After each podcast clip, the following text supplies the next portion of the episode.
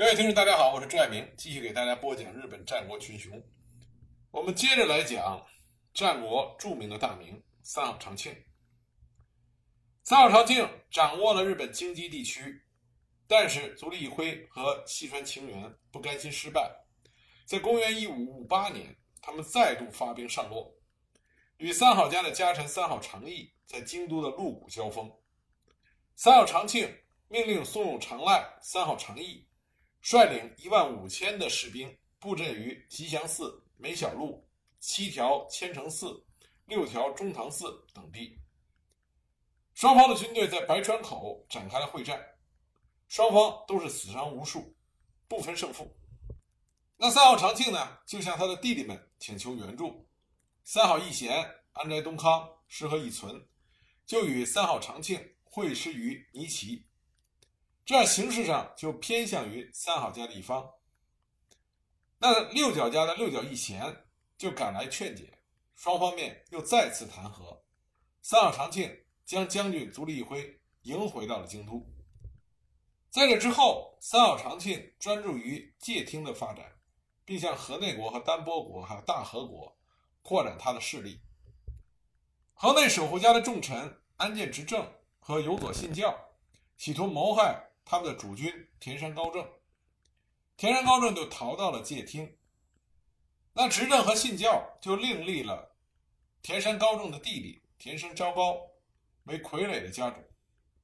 三好长庆为了支持田山高正，就发兵攻陷了安建执政的高屋城，将田山高正迎回到了田山家。可没想到，田山高正拿回了家主位置之后。反而和安建执政联合起来对抗三好长庆，三好长庆大怒，派他的弟弟石河一存领军攻打范胜和高屋两城，并且击破了来源的根来众。战后，田山高正被流放，三好长庆完全的支配了河内一国。因为在这次作战中涉及到了根来众啊，我给大家讲一下根来众。根来众呢是什么意思呢？他们相当于是一支雇佣军的部队，他们在日本战国史上很出名。为什么呢？因为就是根来众将火枪引入到了日本战国。三好长庆所涉及到的一系列作战中，是日本战国史里第一次出现了火枪，也叫铁炮啊，在战场上的运用。当然，在战国后来有很多著名的铁炮使用战例。包括大家所熟知的织田信长，这是使用铁炮的高手。铁炮流入日本是在公元一五四三年，当时一艘葡萄牙的商船被台风带到了日本萨摩以南的种子岛。当时种子岛的岛主就看到葡萄牙的商人手上拿着一根长约两尺而且很重的铁棍儿，棍子的前面有个洞，后面是封闭的。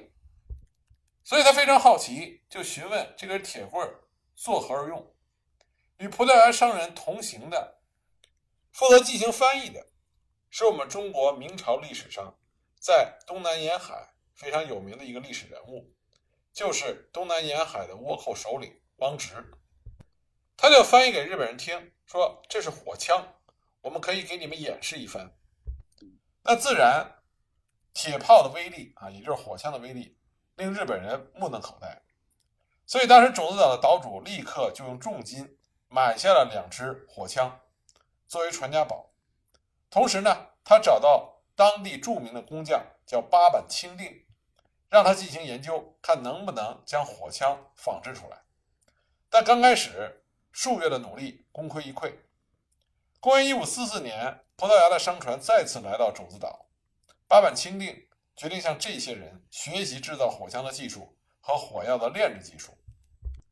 我们不得不佩服日本的工匠对于新的技术的那种痴迷程度。为了得到火枪的制造技术，八坂清定甚至牺牲了他的女儿，这才学得了制造火枪的秘诀。所以，八坂清定也被后人称为萨摩铁炮断野之祖。他仿造出了第一支日本原装的火枪。当时的火枪不但射速慢、射程近，而且爆膛率也很高。但是在种子岛的岛主的支持下，火枪这个新式武器得以在这个边陲小岛批量生产，所以当时人们也把火枪称之为种子岛。在这之后，种子岛的火枪又被带到了基伊国。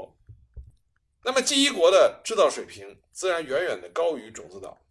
很快，基伊国的第一支仿造火枪也诞生了。那么，基伊国的小仓庄领主金田兼务，他的弟弟根来四子院的院主金田明算，开始用火枪武装士兵，这样就有了著名的火枪雇佣军根来众。这就是根来众的来历。那么，在三好长庆击败了根来众，彻底支配了河内国的同时，他的重臣松永久秀也击败了统景家，夺取了大和国。公元一五六零年，三好长庆将居城移至了范盛城，将芥川城交给了长子三好义兴。三好家进入了全盛期，鼎盛时期的三好家控制了晋畿四国的山城国、大和国、伊贺国、河内国、和泉国、淡路国、阿波国、赞岐国、摄津国半国和基伊国半国近九国的领土。那这也是三好家的势力达到最鼎盛的时候。公元一五六一年，三好长庆将宿敌西川晴元囚禁于摄津的芥川城，这件事情就引起了晴元的盟友六角义贤的不满，所以六角义贤就和田山高正结盟，一同对抗三好家。本来以三好家四兄弟的实力对战六角义贤和田山高正的结盟，应该是不费吹灰之力，可惜。老天爷已经不再眷顾三好家四兄弟了。就在这一年的五月，三好四兄弟中最为年幼，也是最勇猛的四弟石河义存，在前往有马温泉的途中，不幸落马伤重不治而死。关于石河一存的死，有很多的传说。石河一存呢，是举世闻名的猛将，有“鬼石河”之称。据说他在作战的时候受了点伤。只是草草的消毒一下，拿藤蔓一包扎就继续战斗，勇猛异常。那么有一种说法说石河一存的死和三好长庆的重臣松永久秀有很大的关系。说石河一存在温泉疗养，当时松永久秀前来探望他，看见他骑了一匹伪毛马，就劝说石河义存说这匹马它的毛色不吉利。如果你骑着它的话，恐怕会有神罚厄运降临。这个说法呢，很类似于我们《三国演义》中狄鲁马的故事。那石河义存并没有把松永久秀的话放在心上，他骑着这匹马就前往有马的温泉，结果途中落马身亡。那松永久秀在这个故事中扮演了一个预言家的角色，再加上石河义存和松永久秀一直并不是很和睦。很多人就怀疑是松永久秀下的毒手，但这个说法只是传言，没有任何确切的历史证据。那么，另外也有史料里记载，说石河义存实际上他的死因是因为在战场上的旧伤发作而引起的破伤风而死。但是，不管石河义存是因为什么样的原因而离开了人世，他的死都引发了一连串的连锁事件。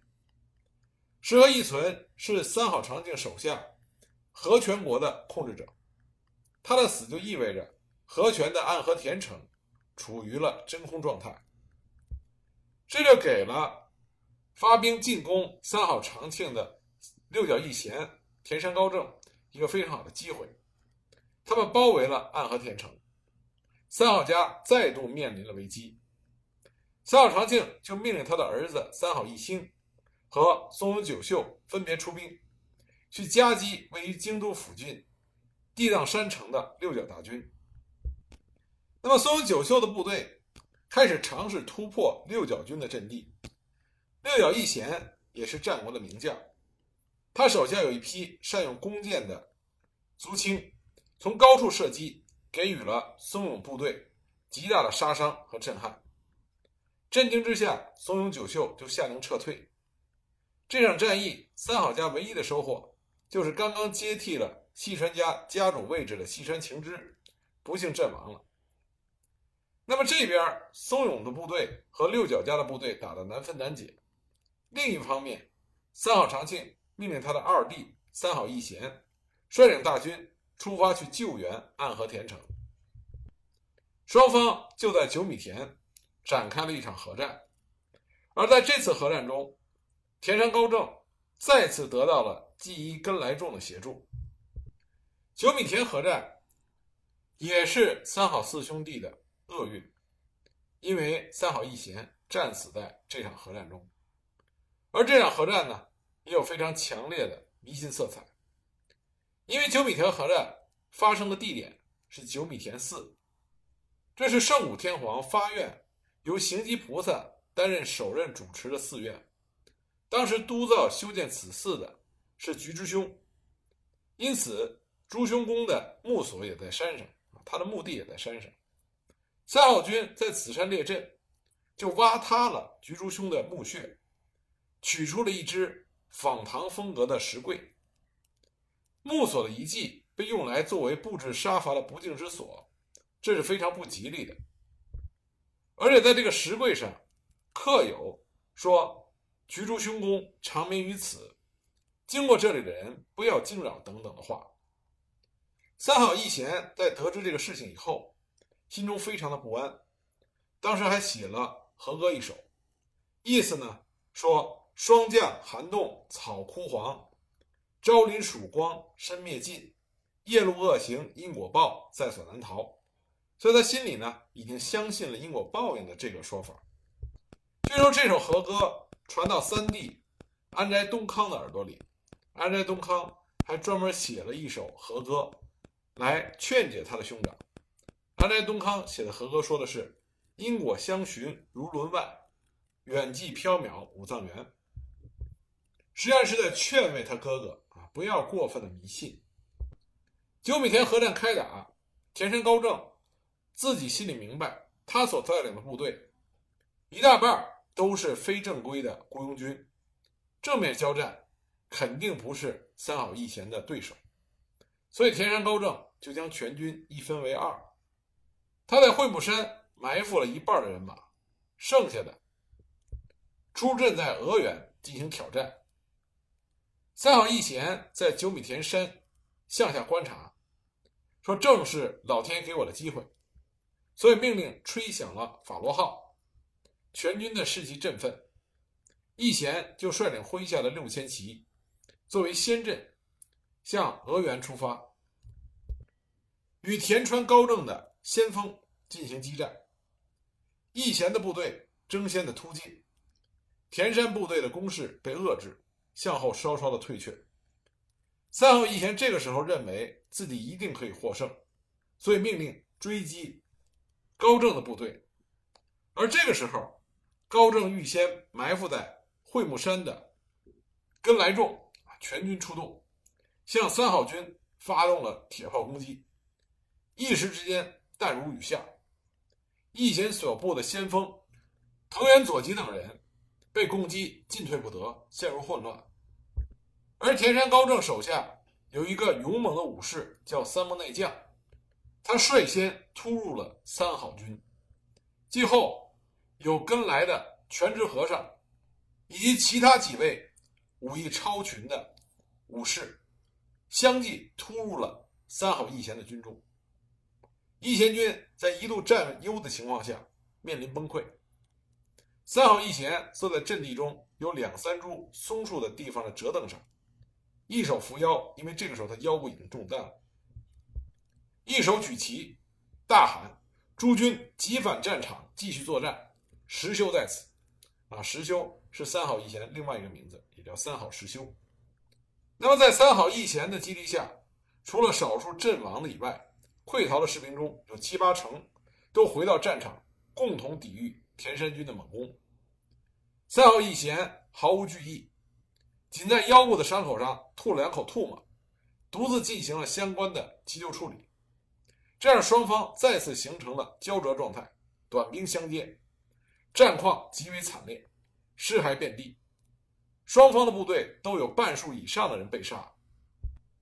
那混战之中，更来的僧兵往来又精，手拿着三尺一寸的长刀，砍向了三好义贤。三好义贤一见对方持刀砍来，就用随身佩戴的佩刀光中将敌人的兵刃拨开，两个人就展开了激烈的打斗。虽然左京他的身上被三好义贤砍伤数处，但都不是致命伤。而三好义贤呢，因为之前受了枪伤，体力不支，最终被往来左京给砍倒了。首级被左京割取，主帅一死，三好军当即就溃败了。有些逃入暗河田城，有些逃到附近的山野里去了。在这场激战中，三好义贤的小姓啊，就他的随从也参加了战斗。当看到义贤战死以后，没有一个人逃跑，纷纷的以身殉主。自十四五岁到十八岁的小姓。一共是十一人，全部都在义贤的尸体前脱掉了铠甲切腹。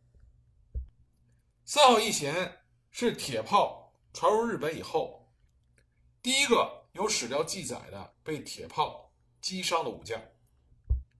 他战死的时候年仅三十六岁。据史料记载，在这场核战中，三好方的动员兵数是在七千到两万之间，而田山军呢？大约是一万到三万之间。三好义贤的死对于三好长庆的打击是很大的，因为作为三好长庆的二弟，三好义贤一直被长庆视为左膀右臂。自长庆起兵以来，义贤一直都是长庆最坚定的支持者和帮助者。三好长庆即他最小的弟弟也是猛将石河义存死去之后，这么快的时间。他又失去了第二个重要的支持者和好兄弟，这对三好长庆的打击是很大的。那么作战胜利的田山高正就杀到了范胜山城下，三好家面临着灭亡的危机。